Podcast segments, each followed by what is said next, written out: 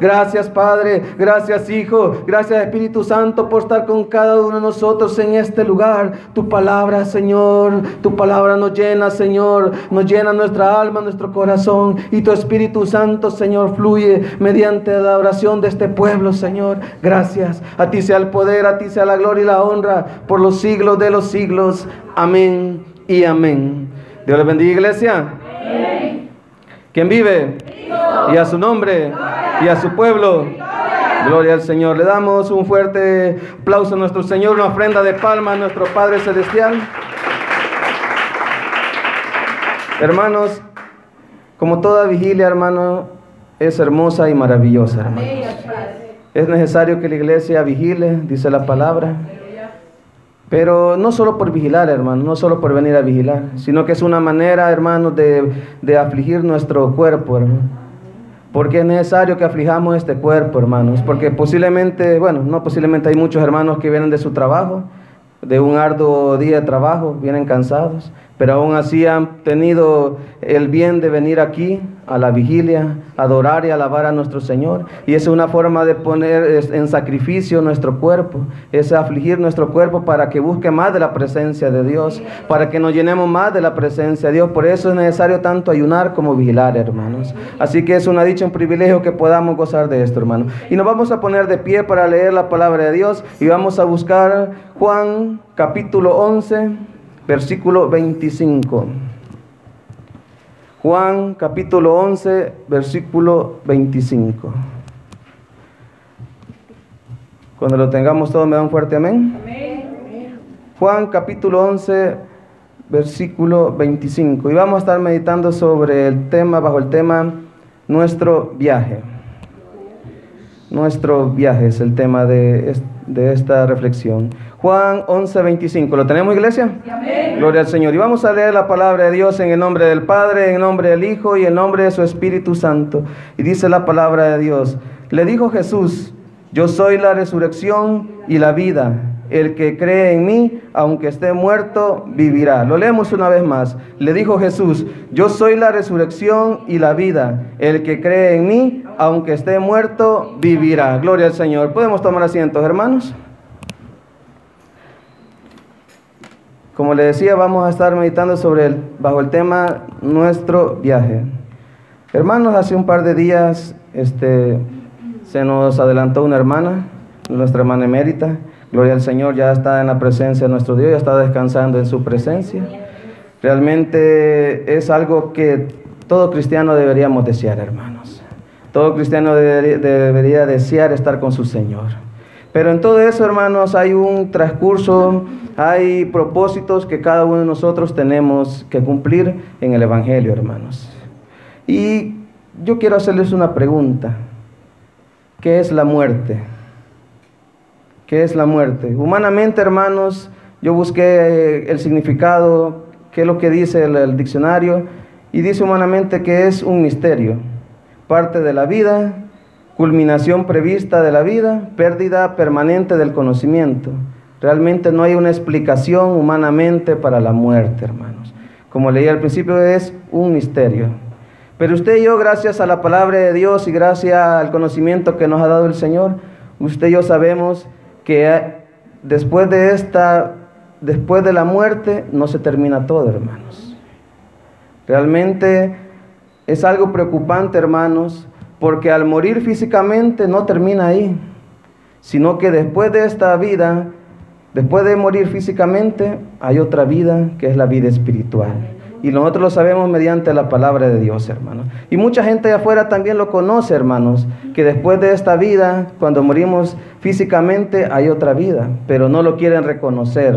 No quieren entender que después de esta vida hay otra vida, hermanos, que es de preocupación para cada uno de nosotros, hermanos. Todo ser humano, hermanos, tiene una alma que salvar. Todo ser humano tiene un alma que salvar, hermano. Y muchos pueden decir de que, como le digo, después de esta vida se acabó todo. No, no se acabó todo ahí, hermano. Sino que hay otra vida espiritual del cual tenemos que preocuparnos por salvar el alma de cada uno de nosotros. ¿Y cómo sabemos que tenemos un alma, hermanos? Y lo dice allá en Génesis 2, capítulo 2, versículo 7. Dice la palabra de Dios, entonces Jehová Dios formó al hombre del polvo de la tierra y sopló, y sopló en su nariz aliento de vida y fue el hombre un ser viviente. Tenemos alma porque Dios sopló vida al ser humano. Él lo formó, dice, del polvo de la tierra, pero no tenía vida. Era simplemente un muñeco de barro, digámoslo así. Pero él vino y sopló aliento de vida en su nariz, dice, y fue el hombre un ser viviente. Por eso que usted y yo tenemos alma, hermano. Porque si no tuviéramos una alma, este cuerpo no tuviera vida. Si el Señor no, no nos hubiera dado vida mediante su espíritu, mediante el alma, este cuerpo no serviría de nada, hermano. Y de hecho, terrenalmente, no sirve nada simplemente para pecar. Solo para darse gusto en los, en los placeres de este mundo, hermanos. Pero gracias a Dios, el Señor en su inmensa misericordia nos ha revelado que aparte de esta vida hay otra vida que tenemos que preocuparnos, hermano, y es la salvación de cada alma, de cada uno de nosotros. Los que creemos en Jesús estamos alegres a pesar que, que al mismo tiempo nos sintamos tristes, hermanos. Le digo esto porque, como le comentaba, hace un par de días, pues eh, estábamos velando a la hermana. Sabíamos que la hermana se ha adelantado, que va a un mejor lugar. Pero como le decía, pero nosotros estamos alegres porque sabemos que ella va a un mejor lugar. Va a la presencia de Dios, hermano. ¿Por qué? Porque usted y yo hemos creído, así como la hermana, en un Dios que nos ha salvado y que ha librado nuestra alma de la muerte, hermano. Así que usted y yo estamos alegres, aunque humanamente nos podamos sentir tristes porque ha partido, porque ha físicamente haya fallecido, pero no ha muerto espiritualmente, porque su alma se encuentra en la presencia de nuestro Dios Señor Jesucristo, hermanos. Tenemos que preocuparnos por nuestra alma porque dice allá en, Juan 3:18 dice esto, hermanos. Juan 3:18 todos lo conocemos, hermanos. Juan 3:18 dice, el que el que en él cree no es condenado pero el que no cree ya ha sido condenado porque no ha creído en el nombre del unigénito Hijo de Dios. Como le decía, tenemos que preocuparnos por nuestra alma. Todo ser humano tiene que preocuparse por la alma de él, porque el que no crea en el Señor Jesucristo va a ser condenado, dice. Y el que cree va a ser salvado. Y gracias a Dios usted y yo hemos creído en el nombre del Hijo unigénito de Dios, que se llama Jesucristo, hermano. Pero realmente el mundo no se está preocupando por su alma. Al mundo y a los que han oído la palabra y no quieren aceptarlo, no les preocupa su alma. No les interesa este, después de esta vida qué es lo que va a pasar. El mundo y el enemigo le ha hecho creer que después de esta vida no pasa nada más. Y no es así, hermanos. Porque el alma de cada ser humano reconoce que hay un Dios, le guste o no le guste, porque dentro de nosotros está esa alma, ese espíritu que nos dio vida, y esa alma reconoce que tiene un Señor y tiene un Dios, hermanos. La hermana nos contaba de que pues la hermana se puso bien grave y que había perdido como el conocimiento, ¿verdad?, de las personas. Pero hay algo importante y algo maravilloso, hermanos, que a pesar que la hermana estaba malita, delicada de salud, pero reconocía en su alma y en su corazón que había un Dios. Ella estaba consciente que había un Dios que ella podía clamar y él lo iba a escuchar, hermanas. Físicamente podemos fallar, puede fallarnos todo, pero el alma no falla porque sabe que tiene un Dios, que tiene un Dios que lo puede rescatar de, ese, de esa condenación, hermano. Y aunque la de allá afuera no lo acepten, es verdad, hermanos. Es cierto, usted y yo lo sabemos porque la palabra de Dios nos ha revelado y porque el Espíritu Santo nos ha dado ese conocimiento a cada uno de nosotros, hermanos. Como le decía, posiblemente podamos humanamente estar triste, pero al mismo momento estamos gozosos. Estamos gozosos porque hemos creído en el Hijo de Dios, hermanos. Hemos creído en el Hijo de Dios y para allá afuera puede ser contradictorio y decir, ¿por qué sentirnos alegres en estos momentos de tristeza? Pero dice allá en el Salmo 116, versículo 15, estimada es a los ojos de Jehová la muerte de sus santos. Si usted y yo hemos creído eso, hermano, que cuando un creyente parte a la presencia de Dios, para el Señor es gozoso, para el Señor se goza, porque sabe que ha salvado un alma. Porque Dios ha salvado un alma y para Él es de estima, dice, de mucha estima. Él se alegra porque está llevando un hijo o una hija más a su presencia, hermano. Entonces usted y yo sabemos eso, hermanos. Por eso, al que el mundo no le entienda, usted y yo estamos alegres y gozosos porque un día vamos a partir a la presencia de nuestro Dios, hermano. Mire qué bello y qué maravilloso es esto, hermanos.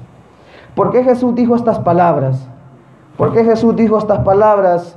Que dijo, le dijo Jesús, yo soy la resurrección y la vida. El que cree en mí, aunque esté muerto, vivirá. Si leemos el contexto, hermanos, del capítulo 11, el encabezado dice muerte de Lázaro. Señor Jesucristo dijo estas palabras porque en este capítulo se describe, hermanos, la muerte de Lázaro.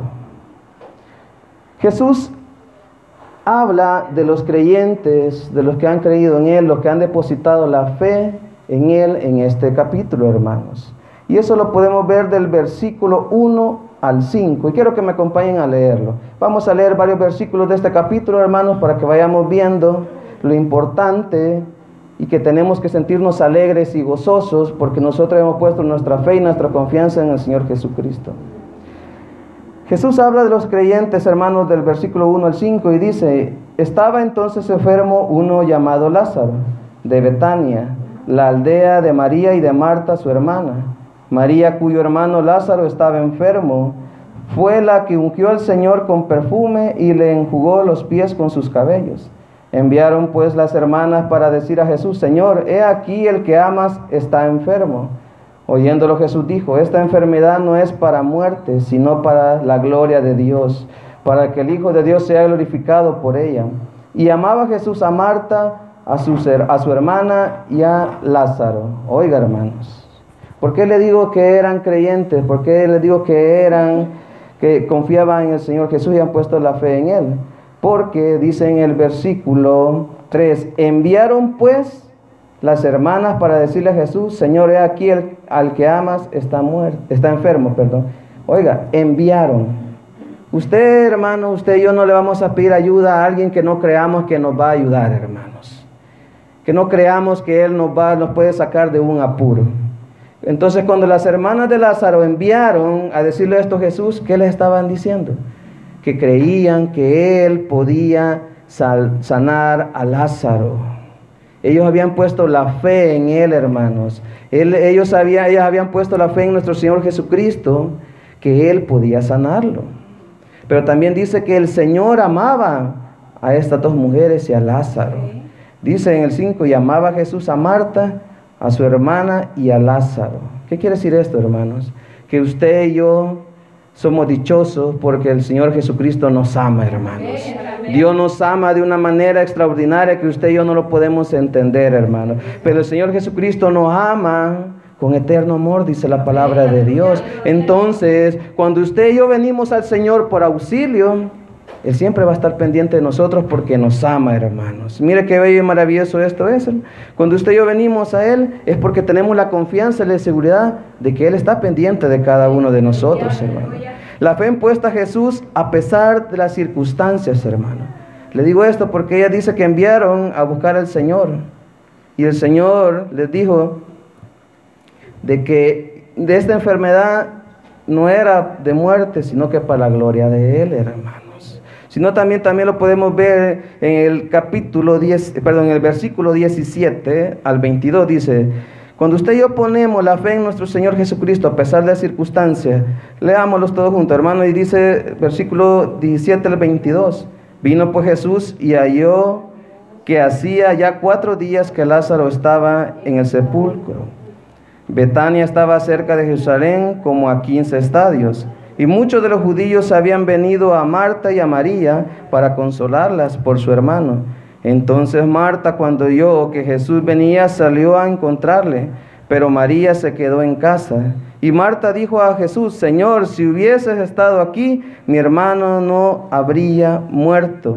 Mas también sea ahora que todo lo que pidas a Dios, Dios te lo dará. Oiga, hermanos, a pesar de que ella, sabía que a pesar de las circunstancias, Dios no la iba a abandonar. que Dios siempre tenía una respuesta para ella. A pesar de la circunstancia, ¿por qué le digo a pesar de la circunstancia? Porque dice en el, versículo 17 que, eh, Lázaro ya tenía cuatro días de haber muerto. Ella sentían dolor, hermanas. Sentían dolor en su corazón porque su hermano había muerto. Pero a pesar de la circunstancia, hermanos, a pesar de ese momento difícil, el Señor, eh, Marta confiaba en el Señor y le dijo, Señor, si hubieses estado aquí, mi hermano no habría muerto. Mas también sé que sé ahora que todo lo que pidas a Dios, Dios te lo dará. Eso, hermano, es tener fe en el Señor. Es tener fe en Dios que a pesar de la circunstancia, del momento doloroso que podemos estar pasando, Dios está ahí con cada uno de nosotros. Esa es la fe que usted y yo tenemos que tener como decía mi hermano Alexander, que es un, y yo le he dicho también que para nosotros, la vida que la hermana emérita vivió, valga la redundancia, es de admirar también, hermanos. Porque nuestra hermana venía, a pesar de que se sentía enferma, con dolor, no importaba cómo ella se sintiera, ella venía, hermanos y levantaba las manos y adoraba a nuestro Dios, hermano. Entonces eso, ella tenía fe a pesar de la circunstancia, hermano, aunque estaba sufriendo, pero ella tenía fe y venía a adorar siempre a su Padre. Yo me acuerdo que sentaba ahí y decía, papá, papá, y realmente, o sea, es un ejemplo que todos tenemos que imitar, hermanos. El mejor ejemplo que tenemos que imitar es a Jesús, pero también tenemos que mirar las cosas que los demás hermanos hacen cómo adoran, cómo alaban a nuestro Dios de corazón, porque realmente la hermana, a pesar de que estaba bien delicada, pero ella siempre venía, aún en silla de ruedas, pero ella venía, hermanos. Y realmente, a pesar de la circunstancia, lo que usted y yo tenemos que hacer es adorar a nuestro Dios, hermanos. Tenemos que adorar a nuestro Señor. Jesús nos comprende y nos entiende perfectamente, hermanos. Nos entiende perfectamente. Dios nos ha dado una promesa a la iglesia. Ha dado una promesa a su pueblo, hermanos. Y esto lo podemos ver en el versículo de 23 al 27. Jesús le dijo, tu hermano resucitará. Marta le dijo, yo sé que resucitará en la resurrección en el día postrero. Le dijo Jesús, yo soy la resurrección y la vida. El que cree en mí, aunque esté muerto, vivirá. Y todo aquel que vive y cree en mí, no morirá eternamente. ¿Crees esto? Le dijo, sí Señor, yo he creído que tú eres el Cristo, el Hijo de Dios, que has venido al mundo. Hermanos, Él nos ha dado una promesa, Señor nos ha dado una promesa. Y está aquí en el versículo 23 que dice, Jesús le dijo, tu hermano resucitará. Marta le dijo, yo sé que Él resucitará en el día postrero, pero Jesús le dijo, yo soy la resurrección y la vida, y el que cree en, y el que cree en mí, aunque esté muerto, vivirá. Esa es la promesa que usted y yo tenemos, hermano.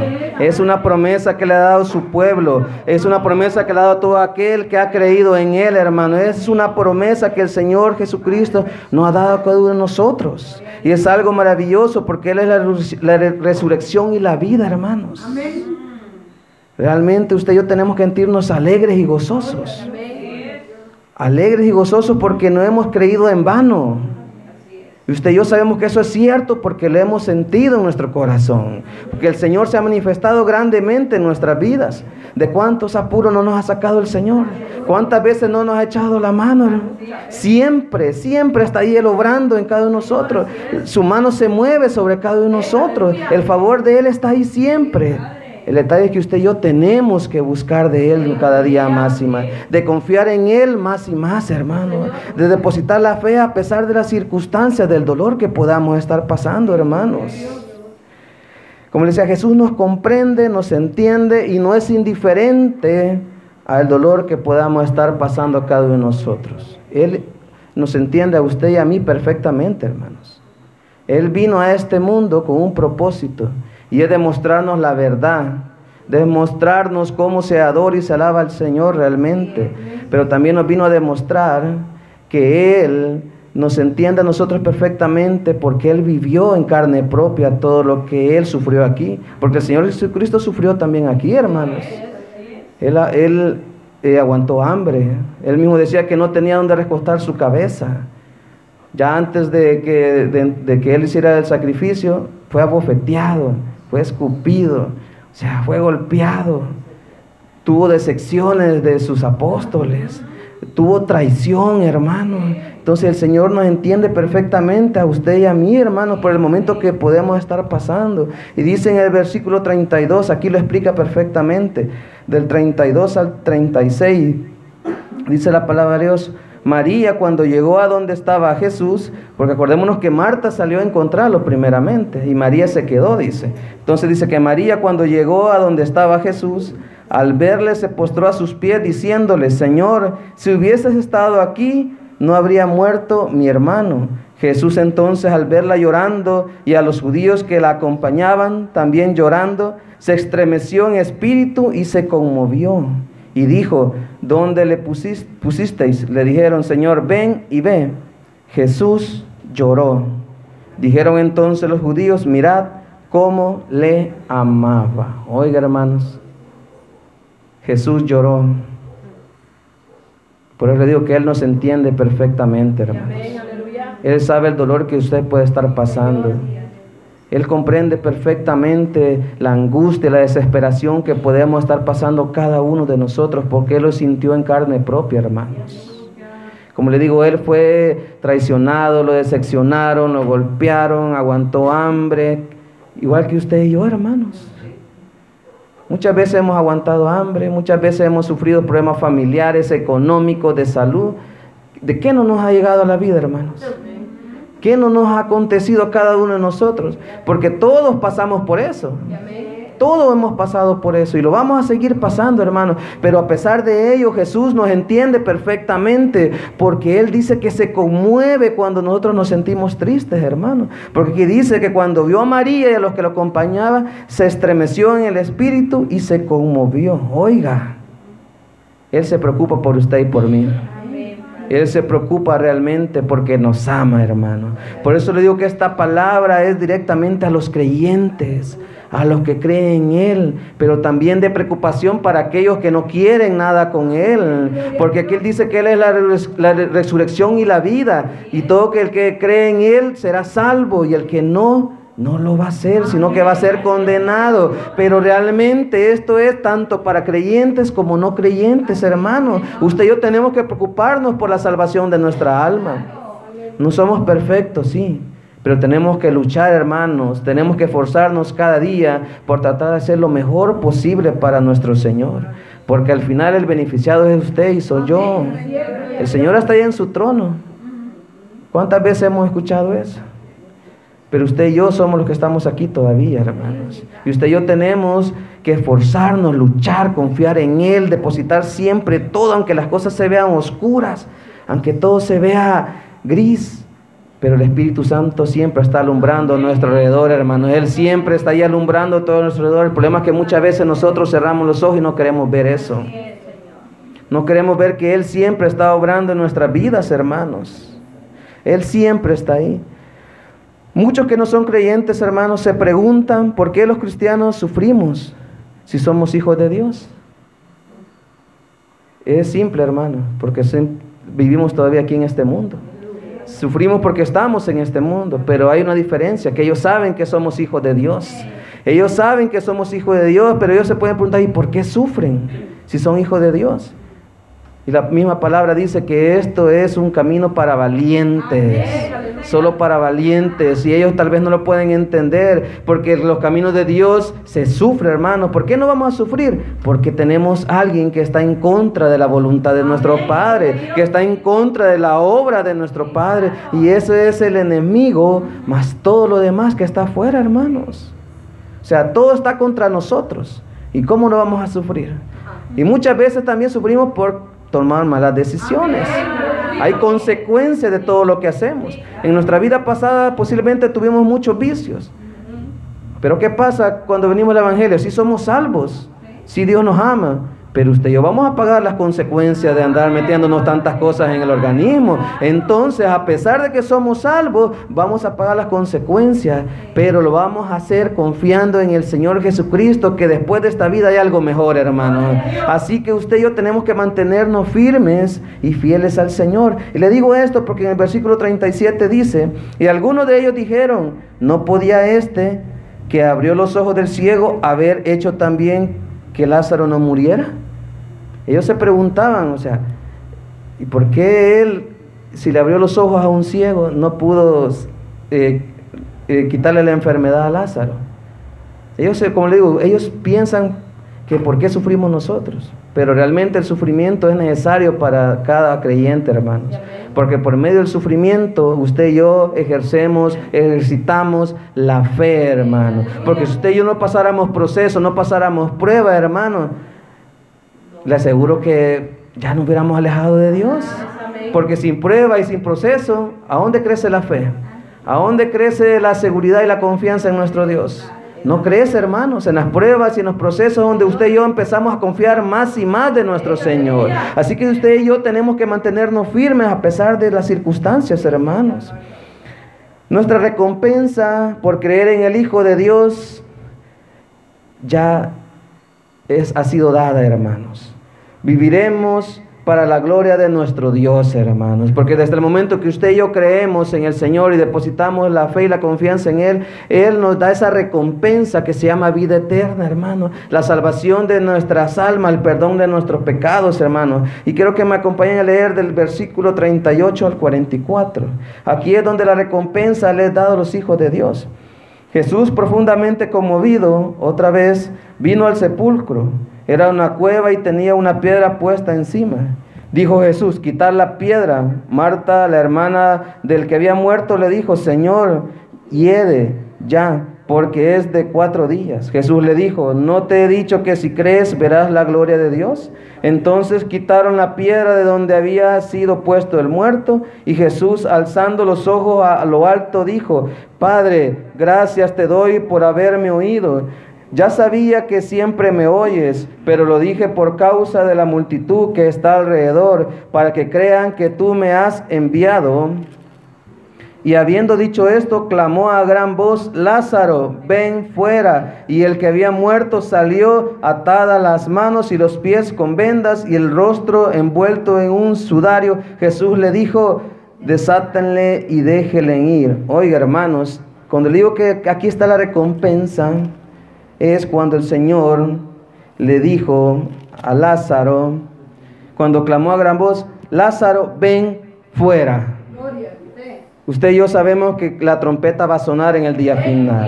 Esa misma trompeta que nos va a decir, hijo, ven conmigo, ven fuera de ese sepulcro porque tú vendrás conmigo. Esa es la promesa ya dada a cada uno de nosotros, que un día usted y yo va a venir el Señor y nos va a llevar con Él y Él nos va a decir, hijo, ven, hijo, ven. Oiga, qué hermoso es, hermoso.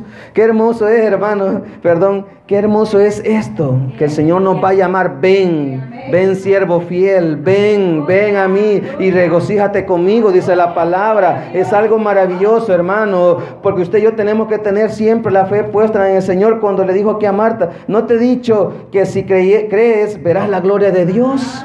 Toda muerte de creyentes para la gloria de Dios toda muerte. De hecho, no morimos, hermanos, sino que dormimos en el Señor. Cada vez que morimos físicamente, pero nuestra alma pasa a dormir en la presencia de nuestro Dios. Entonces, usted y yo eh, le estamos dando la gloria a Dios, porque como leímos en el Salmo 116, que es estimada a los ojos de Jehová la muerte de sus santos. Entonces, para darle la gloria y la honra, hermanos, cada vez que un creyente duerme es para darle la gloria y la honra a nuestro Señor. ¿Por qué? Porque ha mantenido la fe puesta en Él. Por eso es algo maravilloso que usted y yo tenemos que atesorar, hermanos. Esa fe puesta en Jesús, que de hecho ni, ni fue no fue por nosotros, sino que Él mismo nos dio esa fe, dice la palabra. Que Él depositó esa fe en cada uno de nosotros para que creyéramos en Él. Entonces tenemos que atesorar eso, hermanos. Tenemos que tener una gran estima porque realmente solamente nuestro Dios podía hacer que usted y yo creyéramos en Él. Solo Él podía manifestarse en nuestra vida para que usted y yo mantuviéramos esa fe y esa confianza solamente puesto en Él, hermano. Así que un día el Señor nos va a decir, ven, ven, siervo fiel a cada uno de nosotros, hermano. Así como levantó a Lázaro, sacó a Lázaro de la, de la sepultura, así también a nosotros el Señor nos va a levantar, hermano. Mire qué maravilloso y qué hermoso es esto, hermanos. Realmente es algo que tenemos que atesorar grandemente. Si nos mantenemos firmes, hermanos, en nuestra fe, a pesar de todos, de todas las cosas que podamos pasar, hay muchos que van a creer en el Señor, hermanos. ¿Por qué? Porque si la gente, las demás personas ven que usted y yo nos mantenemos firmes, a pesar de que nos venga de todo, hermanos, que nos llueva de todo, que vengan correntadas, tormentas, ciclones sobre nuestra vida, pero si usted y yo mantenemos esa fe puesta en el Señor Jesucristo, muchos van a creer en Dios, hermano. Y dice en el versículo 45, entonces muchos de los judíos que habían venido para acompañar a María y vieron lo que hizo Jesús, creyeron en él. Oiga, creyeron en Él, hermanos. Si usted y yo nos mantenemos firmes y fieles a pesar de las enfermedades, problemas económicos, problemas familiares, problemas de todo índole, hermanos. Si usted y yo nos mantenemos fieles, la gente va a ver, la gente se fija, hermanos. Y dicen, como le decía, muchos se preguntan por qué sufrimos. Pero ellos ven también que a pesar del sufrimiento que usted y yo padezcamos, mantenemos firmes y fieles al Señor. Entonces ellos pueden, van a decir en su mente, ¿Y cómo es que se mantienen confiando en Dios? Entonces, por su testimonio y el mío de mantener la fe en nuestro Dios, muchos van a creer en Él, hermano. Muchos se van a entregar a Él, hermanos. Y realmente es algo maravilloso que usted y yo nos mantengamos firmes, hermanos. Como le decía, no importa la circunstancia, la situación. Lo importante es que mantengamos la fe, porque un día el Señor nos va a resucitar con Él y nos va a llevar con Él, hermanos. Yo le, di, yo le he pedido algo a mis hijas, fíjese, hermano. Yo le he dicho algo a ella, no, no les pido que no lloren, no, que desahoguen, que lloren, que lloren, porque somos humanos y vamos a llorar. Lo que sí les he pedido a mis hijas es que se esfuercen, que se mantengan, hermanos. Porque yo he creído en la palabra que dice que mis generaciones van a ser benditas en el nombre de Jehová. Entonces, si ellas se mantienen firmes, así como usted y yo, así como ellos pueden mantener sus hijos, y cuando cada joven tenga sus hijos y, y ellos, esos hijos vean que ellos se mantienen firmes a pesar de todos, esas generaciones van a ir generación tras generación, hermanos, creyendo en nuestro Dios. Y como le digo, no importa, si somos humanos podemos llorar, claro, nos duele y todo eso. Pero lo importante, a pesar de todo, a pesar del dolor, tenemos que mantenernos firmes y fieles al Señor. Y algo le he pedido a mi hija es que, que me ponga ciertas alabanzas que ella sabe cuáles son. Así que el día que el Señor me llame a su presencia, hermano, tiene que cumplírmelo. Gloria al Señor. Cuando el Señor nos llama a que durmamos en Él, hermanos, empieza nuestro viaje de regreso a casa, hermanos. Porque el Señor nos ha llamado a su presencia y es donde empieza nuestro viaje de regreso a casa. Porque Él es, es nuestro Padre. Él nos creó, nos formó desde el vientre de nuestra madre. Entonces él ha preparado moradas allá en el cielo, dijo el Señor, para que nos fuéramos con Él a vivir allá. Entonces, cuando usted y yo durmamos, cuando usted y yo seamos llamados a la presencia de Dios, va a empezar nuestro viaje hacia nuestra casa, a nuestra morada celestial, hermanos. Ahí esa, ese lugar que vamos a vivir por Él por la eternidad. Mire qué hermoso y maravilloso es, hermanos. Solo quiere que me acompañen a leer eh, Filipenses, capítulo 3. Filipenses capítulo 3, versículos del 20 al 21. Filipenses capítulo 3 del 20 al 21. Usted y yo no somos de acá, hermano. Usted y yo no pertenecemos a este mundo, hermano. Dice la palabra de Dios, mas nuestra ciudadanía está en los cielos, de donde también esperamos al Salvador, al Señor Jesucristo, el cual transformará el cuerpo de la humillación nuestra para que sea semejante al cuerpo de la gloria suya, por el poder con el cual puede también sujetar a sí mismo todas las cosas. Usted y yo no pertenecemos a este mundo porque Dios nos ha comprado a precio de sangre, a precio grandísimo el Señor nos ha comprado. Usted, usted y yo tenemos nuestra nacionalidad allá en el cielo, hermano. Así que usted y yo tenemos que vivir confiados, tenemos que vivir con la seguridad de a pesar de cualquier circunstancia, situación, del dolor, de todo el sufrimiento, usted y yo un día vamos a estar allá con nuestro Señor Jesucristo. ¿Habrá algún creyente, habrá un cristiano que no se quiera morir? ¿Que no se quiera ir con el Señor? ¿Habrá algún creyente que no quiera irse con nuestro Señor? Yo creo que no hay ninguno, hermanos. Pero el problema es que hay muchos que no quieren dejar este mundo. ¿Por qué no lo quieren dejar? ¿Qué de bueno hay en este mundo? Solo hay sufrimiento, solo hay dolor, solo hay tristeza, solo preocupaciones. ¿Y entonces por qué no se quiere ir con el Señor? ¿Por qué no quiere dormir con el Señor? Es cierto, hay un propósito que vamos a cumplir con cada uno de nosotros y es conforme al tiempo de Dios. Pero un cristiano no tendría que estar preocupado por morir, ya salir, eh, partir de este mundo.